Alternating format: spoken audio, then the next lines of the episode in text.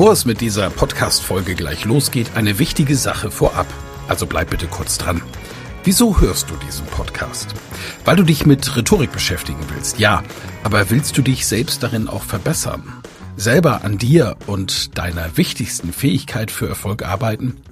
Das Anhören meines Podcasts wird dich dabei unterstützen und auch gleich wartet wieder eine spannende Folge auf dich. Aber ehrlich, wirklich voranbringen wird dich meine Empfehlung an dich jetzt.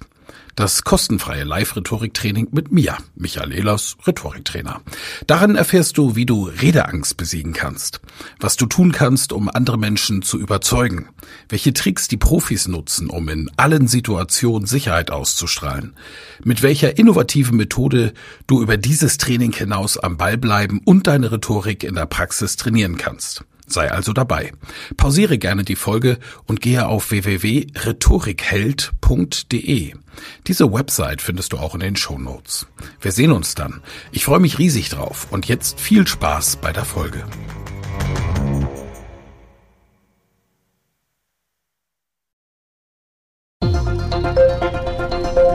Fragen wir doch. Wissen aus erster Hand. Spezial. Heute mit einer Folge, die Sie nie wieder sprachlos macht. Wir sprechen mit dem Kommunikationstrainer Michael Ehlers darüber, wie man mit den richtigen Worten besser durchs Leben kommt. Das gilt für uns alle, aber das gilt auch für einen Fußballprofi wie Neven Subotic. Er ist heute bei uns zu Gast und wir sprechen mit ihm zum Beispiel darüber, wie wichtig ist Klartext im Sport und welchem Bundesliga-Profi würde er mal ein Rhetoriktraining empfehlen. Die Woche besser verstehen. Fragen wir doch mit Helma Litzke. Wie kommt man mit den richtigen Worten durchs Leben? Genau darüber wollen wir reden mit einem Mann, der der häufigste Interviewpartner bei unserem Podcast bei Fragen wir doch ist. Seit der ersten Folge ist er dabei und inzwischen macht er mit seinem neuen Buch Deutschland nie wieder sprachlos. Grüß dich, Michael Ehlers. Freue mich sehr, Helmer. Ich mich ebenfalls, Michael, und du bist nicht allein gekommen heute, du hast uns einen Gast mitgebracht. Neven Subotic. Hallo, grüß dich. Hallo, guten Tag, Helmer. Der Vollständigkeit halber, Nevin ist zweifacher deutscher Fußballmeister mit Borussia Dortmund, Ex-Nationalspieler von Serbien und aktuell Bundesliga-Profi bei Union Berlin. Der Mann mit der Nummer drei. Warum gerade die drei? Das war die einzige Zahl, die noch offen ist. Also wir haben, glaube ich, noch immer einen Kader von über 30 Personen. Das ist schon sehr sportlich und äh, da gab es nicht so viele Möglichkeiten. Deshalb, ich bin da nicht pingelig, ich habe das genommen, was noch zur Verfügung war. Jahrelang war es die vier, ne? Das stimmt. Ja, ich hatte immer die 14. Zumindest die vier verbindet euch. Aber du hast ja mir auf der Bank gesessen. Ne?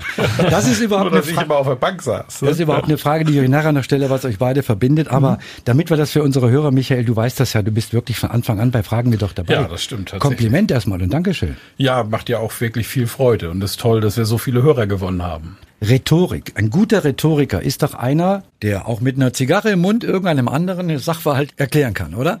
Ja, mit der Zigarre im Mund mache ich es auch gerne mal. Dann aber abends an der Bar und nicht für Geld, und, sondern nur zum Spaß. Und Fußball und Rhetorik. Ein guter Fußballrhetoriker ist einer, der während dem Spiel dem Schiedsrichter erklärt, dass das jetzt doch kein Handspiel war. Ja, ich glaube so, äh, das ist eine sehr, sehr, sehr hohe Messlatte ähm, weil da noch ganz andere Faktoren äh, mit drin sind. Ich glaube, woran man die Guten erkennt, ist, dass die nach dem Spiel noch eine Antwort geben, die halbwegs plausibel ist. Was jetzt nicht so häufig vorkommt. Aber im Ernst, bevor wir über dein Buch reden, Michael, nie wieder sprachlos, die Frage, die ich vorhin schon angedeutet habe, was verbindet euch und wie lange schon? Getroffen haben wir uns über einen äh, Zufall oder einen Kollege, der nicht konnte, der als Motivationstrainer in Deutschland tourt und der bei Nevins Stiftung aufgetreten ist oder auftreten sollte und mich gebeten hat, doch seinen Platz zu übernehmen, weil er einfach nicht konnte aus äh, mehreren Gründen. Und ich habe den Namen gehört äh, und habe gesagt, so, mal fahre ich sofort hin. Ne? Die Zeit hatte ich. Und da haben Nevin und ich uns kennengelernt und vor allen Dingen habe ich seine Stiftung kennengelernt. Und das hat mich so tief berührt, wirklich im innersten Herzen, dass ich seitdem auch mit viel Begeisterung und Freude diese Stiftung unterstütze, wo ich kann. Ist ja auch nicht so alltäglich, Nevin, dass sich ein Fußballprofi außer um Fußball noch um was anderes kümmert. Ich will da niemand zu nahe treten jetzt, aber du bist da eher die Ausnahme und mir ist das vor ein paar Jahren, vier oder fünf Jahren schon aufgefallen als ich von deiner Stiftung, von der Kinderstiftung, Afrika, Kinder, Brunnen bauen und so weiter gehört habe, reden wir nachher noch drüber. Das ist bemerkenswert, was du da machst, finde ich. Auch mit dem, was du nach den Spielen sagst, wenn du mal gefragt wirst. Und ich habe dir auch schon in Talkshows gesehen. Also du kannst dich ausdrücken, du kannst dich artikulieren. Hängt das vielleicht mit deinem Elternhaus zusammen, mit deiner Erziehung? Ähm, einmal bestimmt äh, hängt das auch mit meiner Erziehung zusammen, mit meiner Erfahrung, die ich im Leben gesammelt habe, die mir auch gezeigt hat, äh, man kann in einer Welt leben, wo man das Gefühl hat, jeder ist gegen jeden, oder man kann das Gefühl entwickeln und auch Teil einer Gesellschaft sein, weil es diese Leute auch gibt, wo wirklich jeder für den anderen auch da ist. Und äh, das ist auch das Credo der Stiftung, dass wir wirklich über alle Grenzen hinaus auch uns einsetzen möchten für die lebenswichtigen Menschenrechte. Und da sprechen wir ganz äh, pragmatisch über den Zugang zu sauberem Wasser, zu Sanitäranlagen, also das, was wir hier für selbstverständlich erachten, ist aber tatsächlich anderswo auf der Welt nicht so.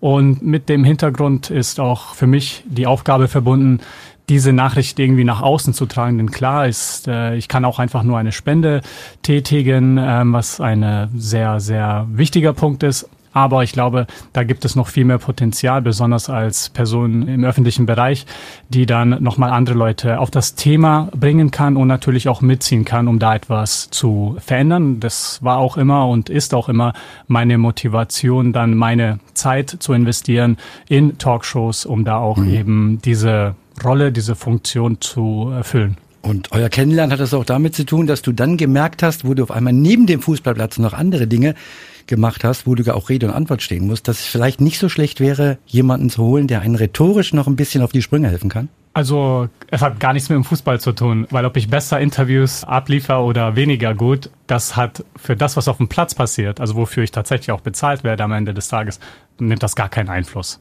Das ist ein nice to have, aber kein must have. Tatsächlich ist es wirklich in dieser Funktion als äh, Stiftungsleiter, als auch Repräsentant mhm. wichtig, diese Themen näher zu bringen, weil wir stehen da manchmal und versuchen zu erklären, was in der ländlichen Region von Äthiopien passiert, wo wir dann auch immer sind und unsere Projekte auch sind. Ja, du bist vor Ort, genau. Ja, ja, wir sind vor Ort und irgendwann, da sind wir äh, passend auch zum Buchtitel, äh, irgendwann mal sprachlos, weil wir uns so sehr bemühen, diese Momente und Erlebnisse und auch wirklich die Menschen und die Bedingungen vor Ort hier nach Deutschland zu transportieren. Und wie man jetzt schon vielleicht an mir merkt, mir fallen die Worte immer schwer. Und da wollten wir auch einfach eine Lösung finden, anstatt dass wir sehr, sehr rational, also einfach nur Fakten aufzeigen, dass wir auch da wirklich reinkommen in etwas, was für den Gegenüber verständlich ist, um das auch einfach eben zu gestalten, weil im Endeffekt geht es nicht darum, dass wir etwas sagen, sondern es geht darum, dass die Leute das auch verstehen. Mhm. Das war doch aber für den Rhetoriktrainer Michaelas fast, fast eine gemähte Wiese, weil Voraussetzungen in der Richtung, rhetorisch sich auszudrücken, die hat er ja. Ja, Nevin ist, zumindest wenn wir jetzt mal die klassischen Schubladen aufmachen, sicher kein typischer Fußballer, sondern ein Intellektueller. Auf dem Platz ist er ein typischer Fußballer, wenn man seine Härte auch sieht und sein Engagement. Aber ich kann mich mit ihm nächtelang unterhalten und er rezitiert Studien aus Kalifornien von der Universität, wo es um Grundmotivation wie Scham geht, mit einem Tiefgang, der mich wirklich umhaut. Und ja, ich bin froh, dass Sie damals zu mir gekommen sind. Die Stiftungsleiterin ist ja auch noch mitgekommen, die Shari, die wir herzlich grüßen und wir dort arbeiten konnten an den Themen, dass wir über Storytelling einfach auch das Herz berühren. Denn das, was in Äthiopien passiert, das ist einfach wirklich traurig, für uns überhaupt gar nicht vorstellbar. Und dank der Arbeit der Stiftung, dass sie vor Ort sind, dass sie die Bilder zeigen, dass sie die Kinder auch zeigen, die Mütter zeigen, die kilometerweit laufen müssen, um verdrecktes Wasser zu holen, dann zurückkommen, viel geleistet haben, oft wieder ein zweites Mal laufen müssen, dieses verdreckte Wasser trinken, was die Gedärme kaputt macht. Denn wenn wir Hungerskatastrophen in Äthiopien haben, ist es ja nicht so, dass die nicht zu essen haben. Es ist so, dass das, was oben reingeworfen wird, unten unverdaut wieder rausfliegt. Und was Neffen mit seiner Stiftung macht und mit den vielen, die dort helfen, ist, dass sie Zugang zu klarem Wasser besorgen. Sie bohren einen Brunnen das ist so ein richtiger Pumpbrunnen. Sie bauen auch Toiletten, auch Männlein und Weiblein getrennt. Dann gehen die Damen dort länger zur Schule und bekommen auch Bildung mit. Und damit ist die Grundlage überhaupt gelegt, aus dieser niedrigsten Armutsstufe nach, nach der UNICEF ist die Armutsstufe 1 in die Armutsstufe 2 zu kommen und sowas mhm. wie Infrastruktur aufzubauen. Also es ist wirklich an dem Punkt auf der Welt, wo die Menschen die größte Hilfe brauchen, der allerwichtigste Punkt und die allerwichtigste Arbeit, die dort geleistet wird. Und ich kann mich an Bilder erinnern, die habe ich im Fernsehen Fernsehen gesehen, das ist ja rührend, wenn man das sieht. Ich sag mal so aus meiner Sicht, die lieben dich ja dort, die Menschen. Du bist ja was wie ein Bruder. Ja, die, ich äh, möchte dem auf jeden Fall noch hinzufügen, dass diese Freundschaft und auch Willkommenskultur nicht auf mich begrenzt ist, weil ich irgendwie ein Fußballer bin, das ist den Menschen völlig egal. Oder ähm, überhaupt, dass ich der Stiftungsleiter bin, sondern wirklich die Leute sind so freundlich und äh, sie schließen uns ins Herzen. Und ich glaube, eine sehr, sehr einfache Geschichte ist, als wir einmal bei einer Gemeinde waren, da wollten wir uns einfach mit den Leuten austauschen. Wir wollten einfach mal hören, ja, was bedeutet der Brunnen in der Gemeinde? Ja, ist er da, wo er sein soll? Funktioniert er so, wie die Leute das benötigen? Gibt es Probleme? Und äh, was hat, was ist letztendlich auch passiert? Was hat sich verändert, seitdem dieser Brunnen da erstellt wurde? Und bevor wir überhaupt loslegen konnten mit dem Dialog, ja, kam einer der Dorfältesten als Repräsentant der Gemeinde und drückte uns ein, ein Huhn in den Arm.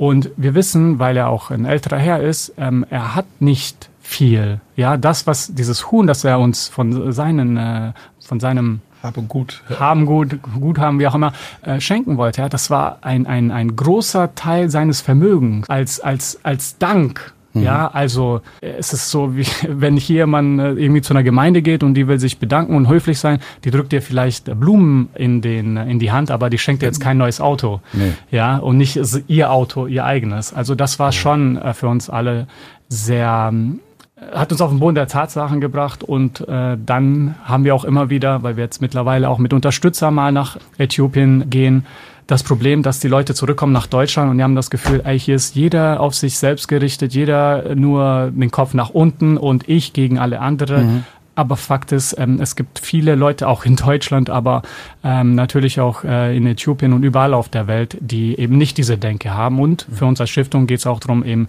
die Leute zu finden und vielleicht auch dahin zu entwickeln, dass sie Teil dieser globalen Gesellschaft auch tatsächlich werden. Da geht es viel um Gefühle, viel um Emotionen auch mhm. und um auf die Rhetorik zurückzukommen. Michael hat ja einige Dinge beigebracht, um sich auszudrücken. Du stehst ja auch Medien, Rede und Antwort und dann wissen wir, es gibt ja leider auch immer wieder ignorante Menschen, die die Bedeutung manchmal gar nicht erkennen, weil die sich sagen, pff, was interessiert mich der Brunnen da in Afrika? Dabei ist er für die Menschen dort lebensnotwendig ist so lebensnotwendig wie der Wasserhahn zu Hause. Also da liegt eigentlich nur der Unterschied darin, dass das Wasser hier wahrscheinlich eine bessere Qualität hat und mhm. daheim verfügbar ist. Aber äh, stellt man sich vor, das Wasser zu Hause gäbe es nicht, ja, äh, wie man irgendwas waschen könnte. Da gibt es einfach keine Alternativen für. Und ähm, zudem ist es natürlich erforderlich für ein Leben mit Gesundheit und natürlich auch ein Leben äh, mit Bildung. Bringt man dann noch die Sanitäranlagen mit rein, die wir natürlich auch selbstverständlich überall an jeder Ecke haben, vor allem zu Hause. Ja, das ist aber in äh, beispielsweise Äthiopien an sehr wenigen Schulen tatsächlich verfügbar. Diese beiden Sachen, Wasser und äh, Sanitäranlagen, wenn die fehlen, ja, das bedeutet einen ganz, ganz anderen Alltag bei den äh, Gemeinden, also wenn, wenn die Kinder beispielsweise zur Schule gehen möchten, ja, aber sie morgens erstmal drei, vier, fünf Stunden unterwegs sind, um irgendwo aus der Ferne Wasser zu holen, ja, dann können sie nicht beides gleichzeitig tun.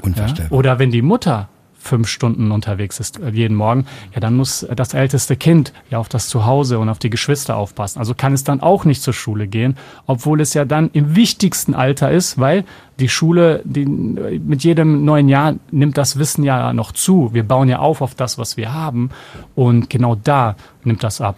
Und das ist jetzt nur ein Beispiel auf Wasser, ein Beispiel auf äh, Sanitäranlagen. Denn äh, Sanitäranlagen betrifft vor allem Mädchen die, die im pubertären Alter sind, die auch eine gesicherte Intimsphäre benötigen im Schulalltag. Und wenn diese nicht gesichert ist, ja, dann äh, sind sie äh, regelmäßig, also monatlich, mal zwei, drei, vier, fünf Tage vielleicht nicht in der Schule. Und die Schulen sind leider nicht so flexibel, dass sie da noch äh, Nachhilfe anbieten können. Also müssen wir auch an den Schulen die wichtige Infrastruktur schaffen, damit ein Schulalltag überhaupt möglich ist. Mhm. Und da, das, diese zwei sehr, sehr einfachen Beispiele zeigen schon, wie wichtig solche scheinbar einfachen Anlagen tatsächlich äh, sind. Sagt Nevin Sobotic, für mich ein ungewöhnlicher Fußballprofi. Michael, weil ja. wir ja alle das Klischee kennen, das macht doch kein Profi, der hat einen Haufen Geld, der kümmert sich nicht um sowas, alles Show. Nee, ist es nicht. Nevin ist da echt anders, ist ein positives, ein engagiertes Beispiel. Ja, absolut. Und auch eine, eine leuchtende Fackel auf jeden Fall. Überhaupt lassen wir mal das Thema Fußball weg als Persönlichkeit des öffentlichen Lebens. Das finde ich einfach schön, dass er seine Prominenz einfach auch nutzt und sein öffentliches Wirken nutzt und damit so viel Gutes bewirkt. Das ist toll und das ist vor allen Dingen auch ansteckend, äh, denn das geht ja weit über mich hinaus, wenn man auf die Internetseite von der Neven Subotic Stiftung geht, sich dort mal die Botschafter, die Förderer, die Supporter anschaut. Mhm. Das ist inzwischen eine riesen Community geworden und auch dafür bin ich ich wahnsinnig dankbar, dass, dass, dass diese Arbeit gemacht wird von dem tollen Team, das Nevin dort auch hat. Vor knapp zwei Wochen ist dein Buch Nie wieder sprachlos erschienen. Ja. Ich könnte mir vorstellen, dass Nevin Sobotic dazu beigetragen hat, das Buch mit Inhalt zu füllen. Auch das sind ja Erfahrungen für dich. Ja, hier ist es in der Tat so, dass ich wahnsinnig viel von meinen Kunden und Seminarteilnehmern gelernt habe. Die Buchidee ist ja entstanden auch aus Radiotakes, die ich machen durfte bei verschiedenen Sendern und wo ich gesagt habe, gut, ich bin Rhetoriktrainer, ich stelle natürlich auch immer gerne Kommunikationstechniken vor, aber im Radio, wo man ja oft nur zwei, drei Minuten Zeit hat, wenn überhaupt, wenn überhaupt, da, da will man lieber die kleine bildhafte Geschichte haben. Und so sind wir dann zu Themen gekommen wie, was mache ich an Weihnachten, wenn die Schwiegermutter nervt beim Weihnachtsessen? Wie gehe ich mit der Situation um? Oder wir hatten das Beispiel in Bayern, da ging es um Karneval. Was mache ich, wenn ich versehentlich zu viel Alkohol getrunken habe auf der Betriebsfeier an mhm. Karneval mhm. und dann den falschen Kollegen geküsst habe und muss jetzt zu Hause beichten? Soll ich das überhaupt machen? Das waren so die Takes. Und dann haben wir gesagt, das ist ja spannend, das scheint die Leute wirklich auch zu interessieren, weil es viele Rückmeldungen dazu gab. Und ich habe in den Seminargruppen gefragt, was sind so die awkward Moments, so, so sagt der Amerikaner, die Augenblicke, die euch sprachlos machen, wo es euch die Sprache verschlägt. Und dann kamen die Geschichten raus in Hülle und Fülle. Und wir haben das gesammelt und die 50 spannendsten habe ich dann katalogisiert und dann in meinem Leben nach Geschichten gesucht, die ich eben erzählen kann, um anschließend Techniken zu zeigen, wie man aus diesen Sprachlosmomenten herauskommt. Ein richtiger Lebensratgeber ist das geworden. Ja, und das ist keine Märchenstunde hier. Für alle, die regelmäßig unseren Podcast fragen, wir doch hören. Sie werden sich erinnern, Michael Ehlers. Wir machen das jetzt schon anderthalb Jahre und über viele Themen, die er jetzt gerade angerissen hat, haben mhm. wir ja ausführlichst gesprochen. Ja. Die kann man ja, das ist ja das Gute am Podcast, heute immer noch downloaden, sich anhören, ja. findet man ja bei Apple, bei Spotify oder bei Audio Now kann man sich auch die Folgen von vor einem Jahr anhören.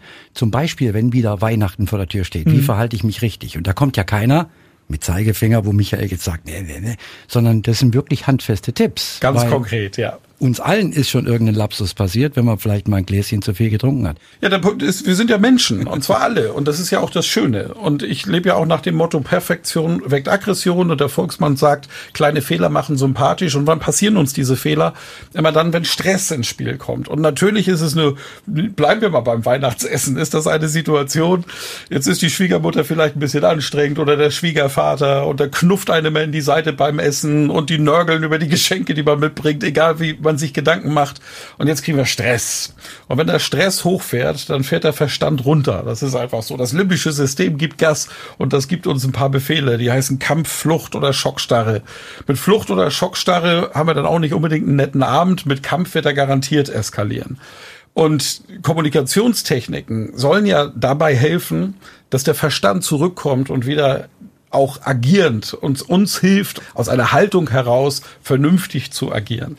Und da helfen ganz einfache Kommunikationstechniken wie beispielsweise eine Gegenfrage, mit der ich sofort Zeit bekomme. Wenn mich jemand unfair angreift oder ich merke, jetzt kommen die Emotionen hoch, sofort eine Gegenfrage.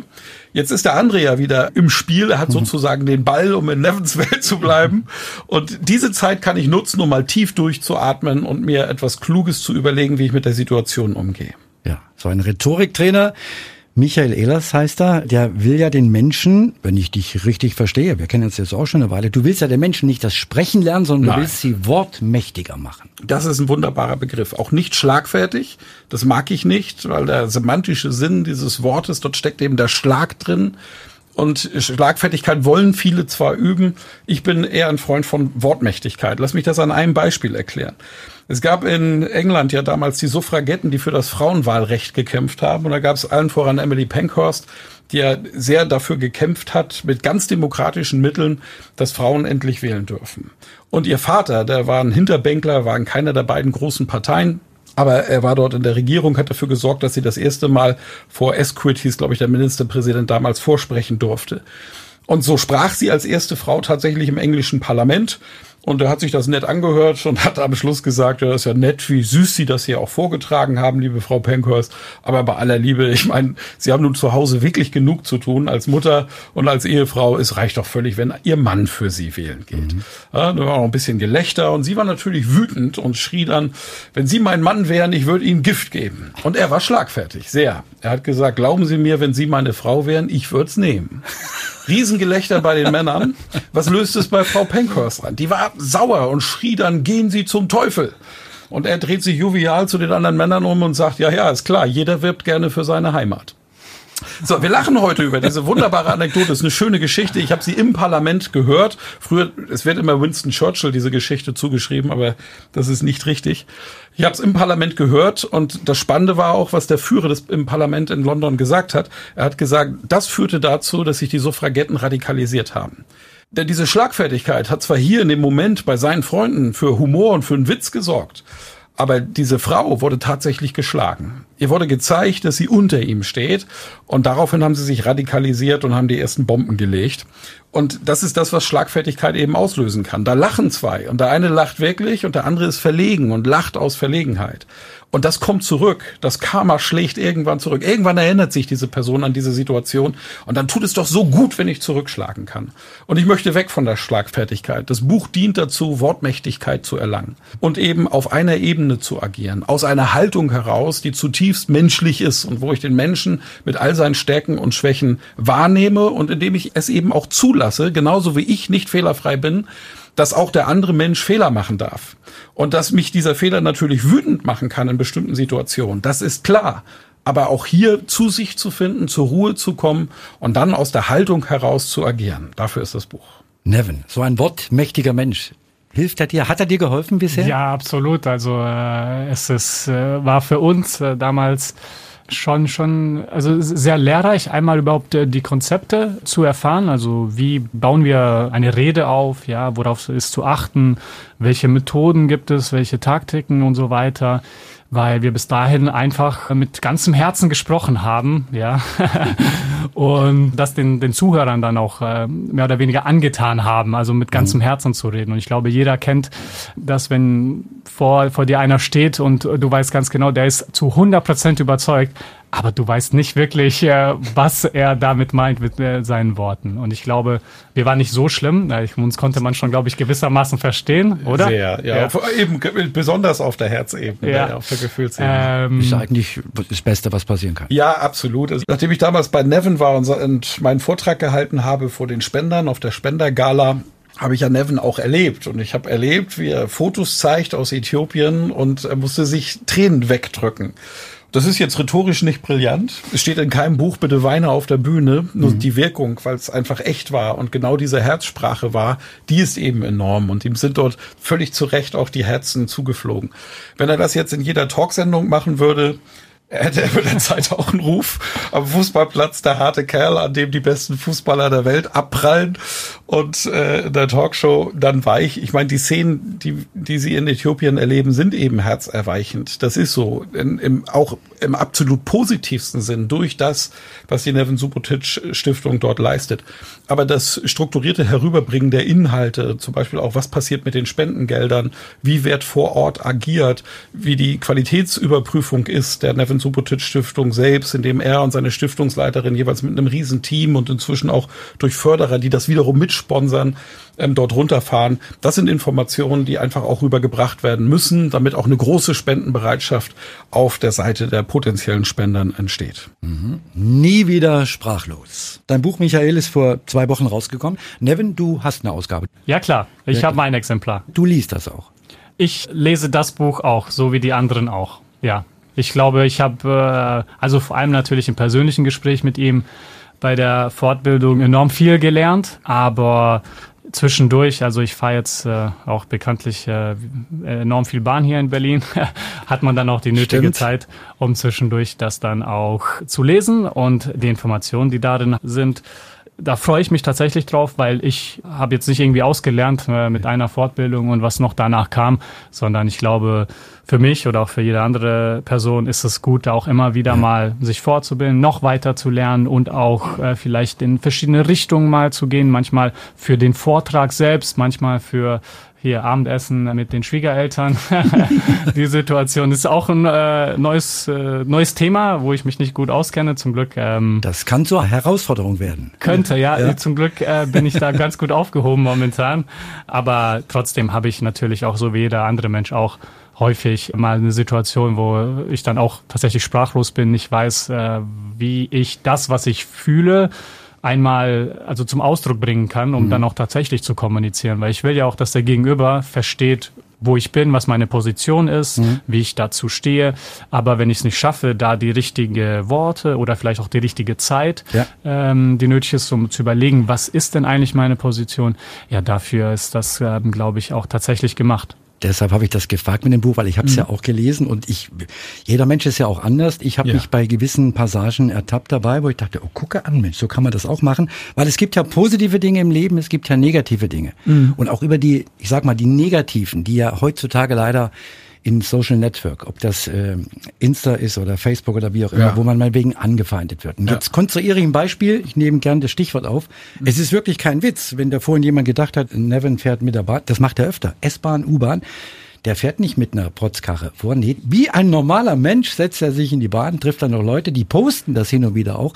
Jetzt könnte ja einer kommen, wir wissen ja, wie das ist im Leben. Ja, das macht er nur zur Show, spricht über Brunnen und Kinder, das macht er nur zur Show, damit er beliebter ist das meine ich mit der negativen mhm. Richtung. Auch ja. da gibt es Passagen, die du beschreibst, wie man damit umgeht. Ja, Stimmt? genau.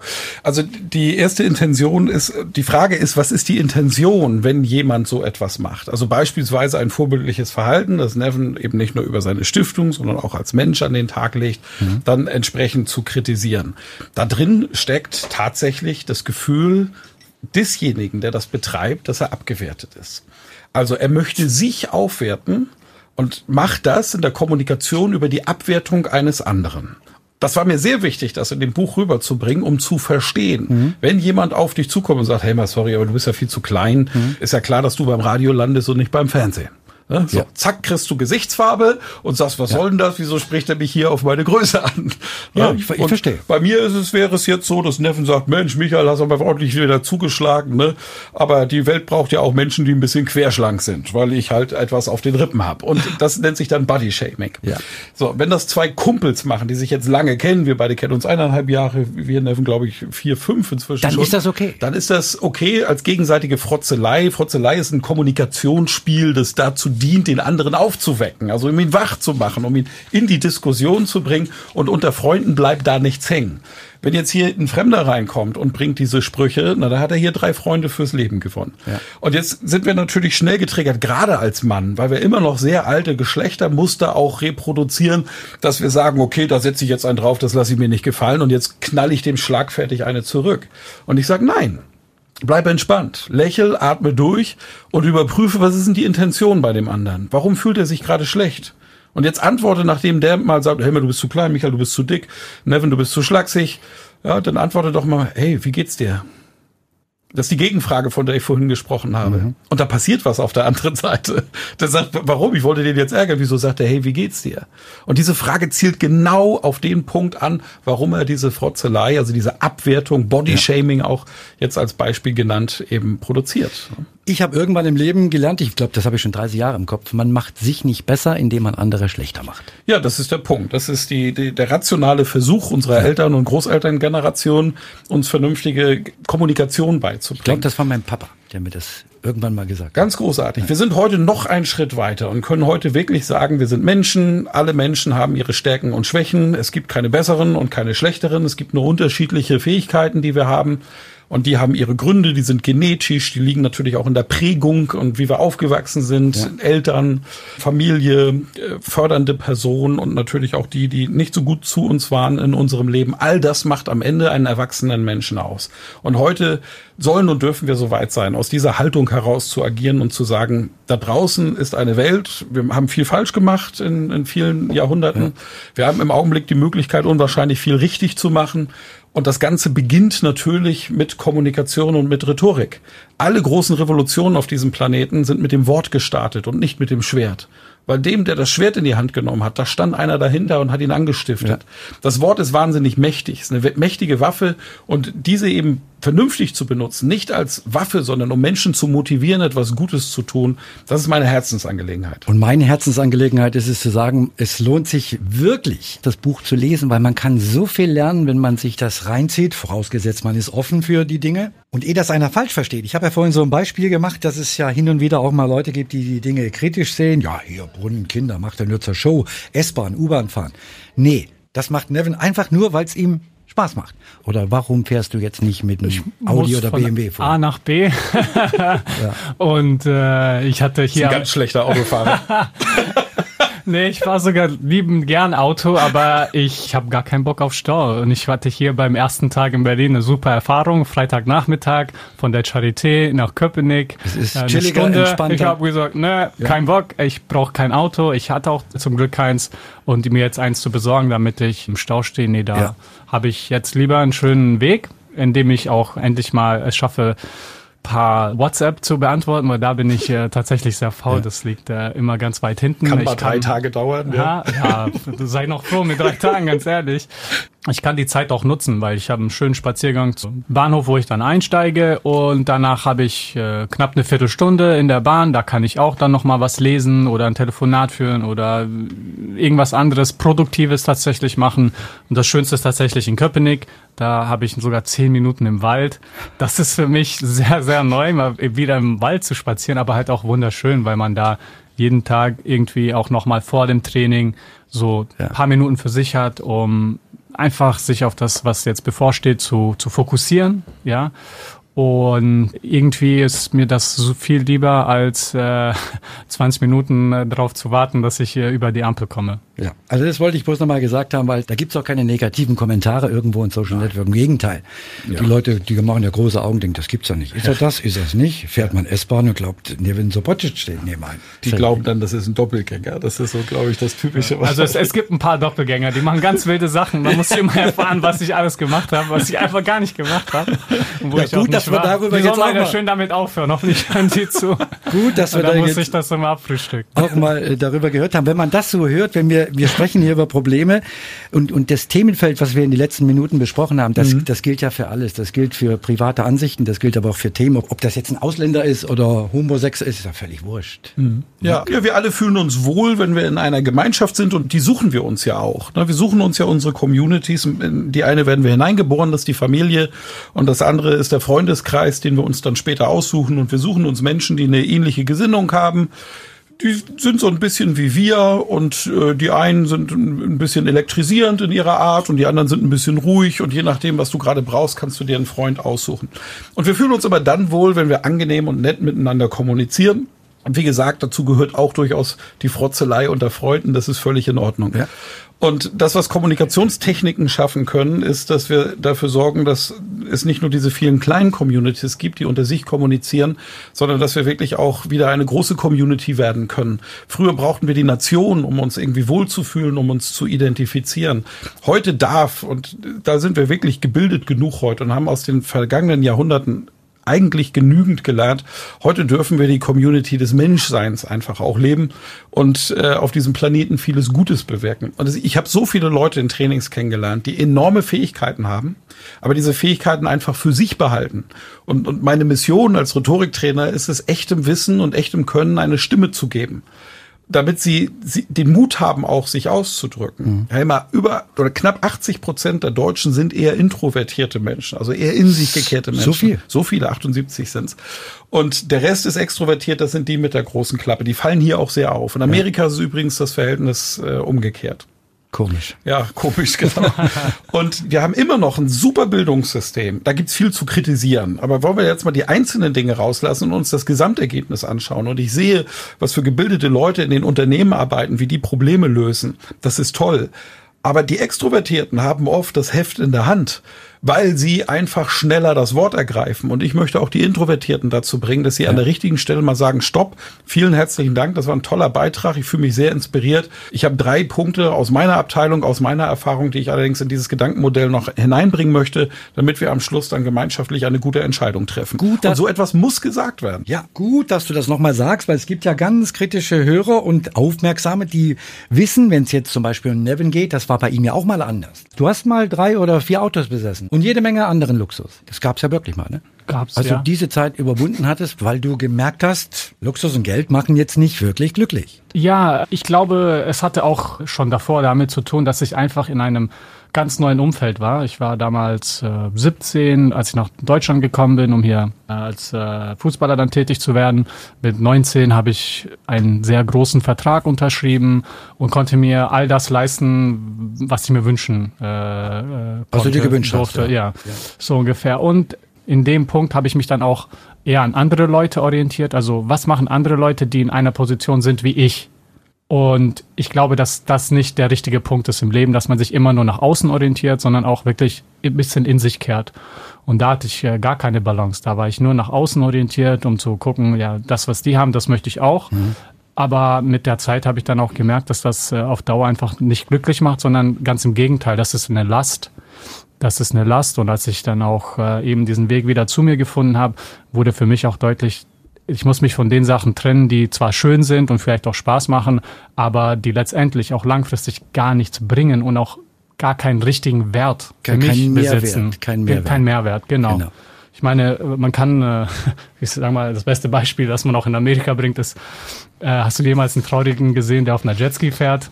Nein, gut, aber ähm, wenn du die ganze Zeit nur Jetski rumfährst, ja, dann äh, macht das irgendwann mal auch keinen Spaß, weil alles wird immer dann nur gleich. Und was machst du dann mit deinem Leben? Guckst du nach zehn Jahren zurück und denkst, ja, so, das wollte ich bewirken mit meinem Leben, mit meinem Eine- Dasein. eine- Nein.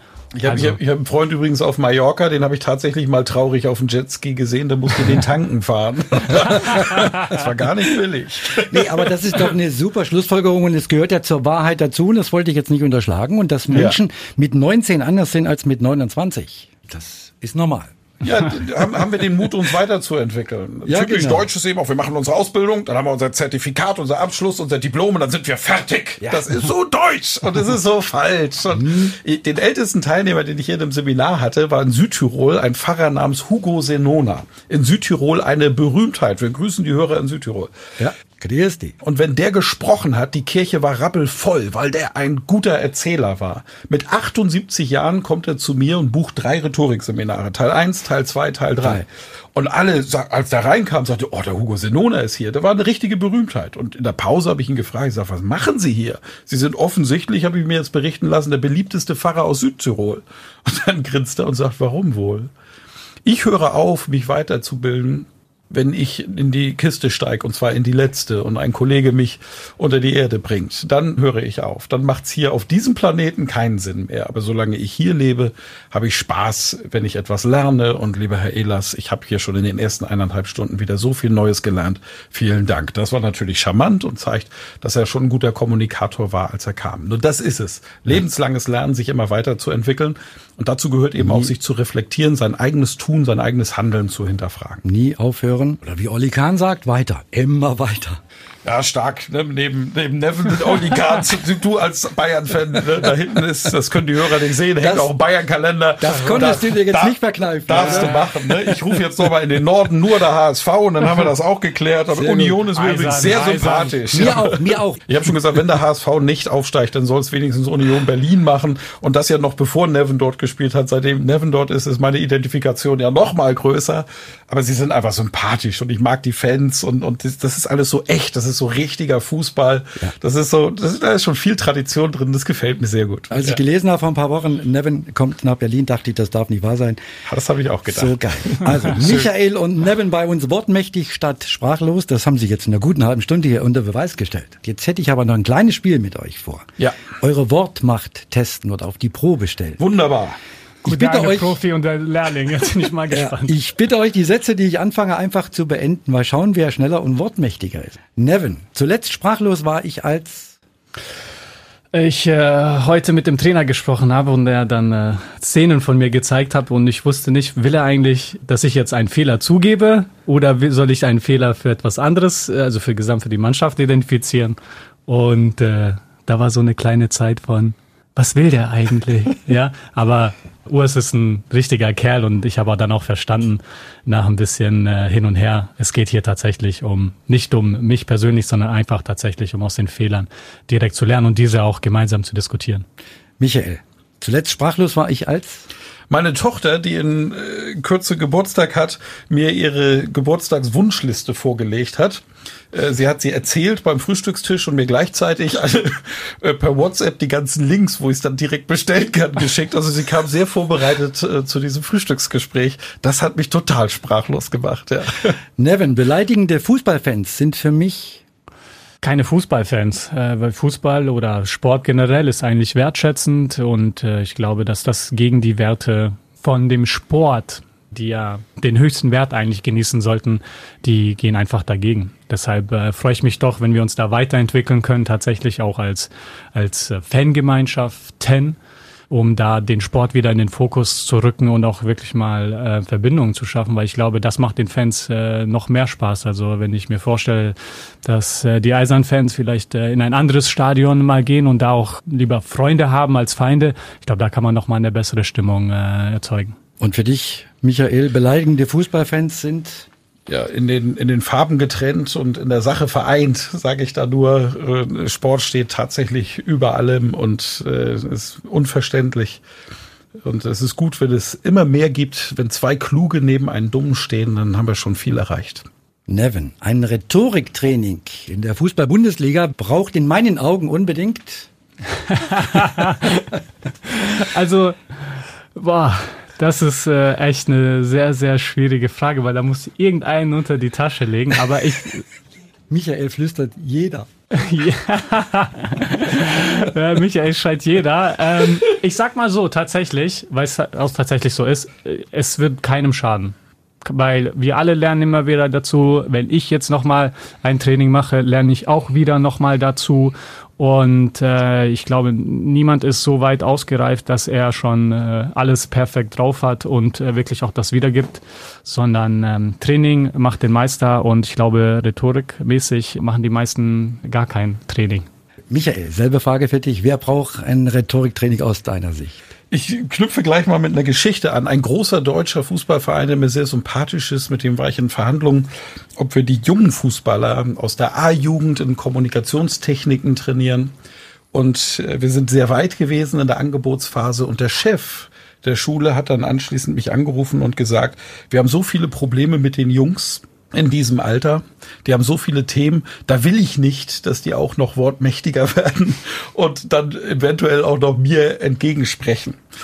Und ich habe nur gedacht, wie armselig ist das eigentlich? Was, was, was steckt da für eine, eine Haltung dahinter? Also zu sagen, ich will die Leute nicht besser machen, weil ich die Angst habe, dass sie mich am Ende kommunikativ dann auch noch schlagen. Fang doch mal bei dir selbst an, mein Lieber. Nein, in der Tat, Wortmächtigkeit hilft absolut jedem Menschen und auch jedem Fußballer, jeden Handballer, jeden Eishockeyspieler und jedem anderen auch. Es, es hilft, es macht uns im Leben viele Situationen einfacher, wenn wir mehr rhetorische Werkzeuge in unserem Werkzeugkoffer haben. Natürlich hätten die Neugierigen jetzt gerne Namen gehört, aber wir sind nicht hier, nein, um Bashing zu betreiben. Das machen wir nicht. Nein, nein. Sondern ich fand er ist nicht mehr in Amt und Würden und ist lange her. Eine Frage noch für jeden. Nevin. Union Berlin wird in dieser Saison da gibt's nur eine richtige Antwort und das heißt, wir werden unsere Meisterschaft gewinnen, was für uns bedeutet ganz klar, dass wir in der Liga bleiben.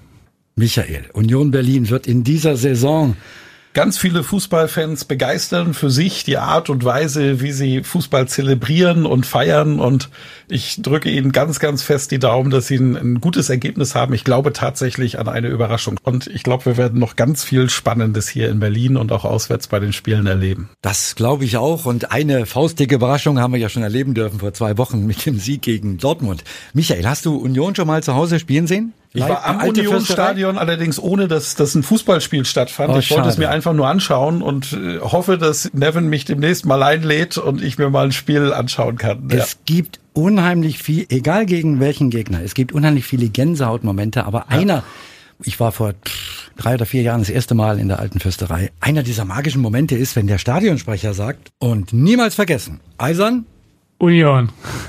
das machen dann alle. Ja, Weil, wie viel gehen rein? Knapp rein? über 20.000, aber ich muss ehrlich gestehen, es war jetzt auch mit dem Heimspiel, das wir hatten, muss man ganz klar sagen, Fanatmosphäre war, Phänomenal. als hätten wir äh, also den Aufstieg quasi gestern äh, geschafft. Ja. Und du Nach bist ja nun von Dortmund einiges an gewohnt. Lautstärke ja, gewohnt. Ja, ne? ähm, man muss auch sagen, äh, in Dortmund gibt es ein volles Stadion, das sind dann 80.000 Aber man merkt schon, wenn die Verrückten nicht kommen. Die Verrückten sind diejenigen, die wirklich den Verein leben. Und das ist auch bei Eisern Union so dass es für viele ja vor allem um den Fußball geht, aber es gibt noch ein Level darüber und ist einfach dieses Vereinssein als als Eiserner. Und ich glaube, dass das dann auch da zum äh, absoluten Vorschein kommt. Also die sind nicht nur da, um äh, Fußball zu sehen, sondern wirklich auch als Teil einer einer einer einer Gesellschaft, eines Vereins mhm. da aufzutreten. Und das war zu Hause, das war sogar auswärts in Augsburg so, denn wir haben nach dem Spiel sind wir rübergegangen, um uns bei den Fans für die Unterstützung zu bedanken. Und äh, wir haben uns, glaube ich, zweimal dann umgekehrt, um, äh, um wieder in die Kabine zu gehen. Und dann haben die Fans nochmal angefangen. Ja. Und dann nochmal, weil die voller Euphorie da waren und auch einfach diesen Moment außerordentlich feiern wollten. Also das habe ich in meiner 13-jährigen Karriere noch nicht so erlebt. Beste Beweis kann ich abschließend nachliefern. Auswärtsspiel in Augsburg wurde kritisiert. Kein Unionsspieler bei Sky Interview. Union hat geantwortet mit einem Post bei Instagram. Ging nicht. Alle Spieler waren bei den Fans. Wunderbar. Ja. Eine Antwort oder aus, ja. könnte aus deinem Buch sein. Michael. Absolut. Nie wieder sprachlos heißt das neue Buch von Michael Ehlers mit 50 Tipps. Und die gelten nicht nur für einen Fußballprofi wie Neven Subotic, nein, die gelten für alle. Vorausgesetzt, man ist offen für Neues. Meine Herren, ich danke euch, Michael Ehlers und Nevin Subotic. Hat Spaß gemacht. Vielen Dank, Helmar. Vielen Dank. Super, schön. Dir zuzuhören ist es wie ein Gedicht. Fragen wir doch. Die Woche im Podcast. Ja, und das war Deutschlands Expertenpodcast in dieser Woche mit Tipps für mehr Selbstsicherheit und eine eindeutige Sprache, um erfolgreicher durchs Leben zu kommen. Danke, dass Sie uns wieder bei Apple Podcasts hören oder bei Spotify oder auch bei RTL Deutschland Radio oder bei 105.5 Spreeradio. Geht auch auf der neuen Podcast-Plattform bei Audio Now. Wenn Sie mal eine Anregung, Kritik oder Lob für unseren Podcast haben, bitte schreiben Sie uns. Geht im Internet unter www.fragenwirdoch.de und auch auf unserer Facebook-Seite von Fragen wir doch. Wenn Sie uns weiterempfehlen möchten, bitte machen Sie das am besten mit einem Like auf unserer Facebook-Seite oder bei Apple Podcasts. Dann bekommen das auch andere mit. Das würde uns sehr freuen. Vielen Dank. Danke auch für Ihre Zeit heute und tschüss. Bis nächste Woche. Das war Fragen wir doch. Wissen aus erster Hand. Der Expertenpodcast mit Helmer Litzke. Powered bei Maßgenau. Das Medienbüro.